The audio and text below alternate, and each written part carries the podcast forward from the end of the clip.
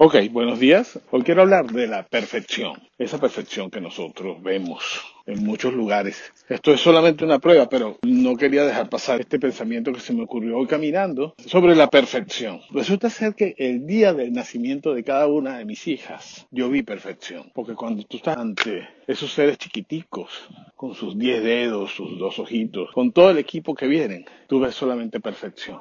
Y eso me ha puesto a pensar que la perfección está también en los ojos de quien la ve. ¿Sí? Para mí mi madre es perfecta. ¿Es así? Para mí la mujer que amo es perfecta. Para mí, mi padre fue perfecto. Un poco por eso debe ser que duele tanto cuando uno sabe, cuando uno con el pasar de los años se da cuenta que nadie es perfecto.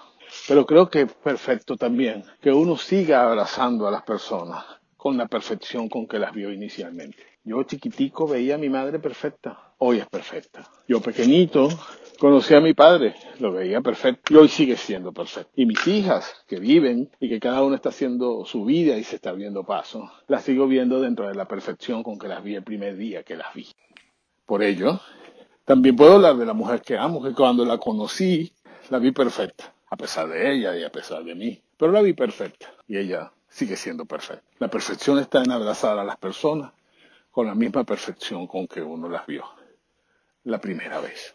Quizás esto suene ingenuo para los oídos de los perfeccionistas prejuiciados, pero créanme que no soy el único. Buen día.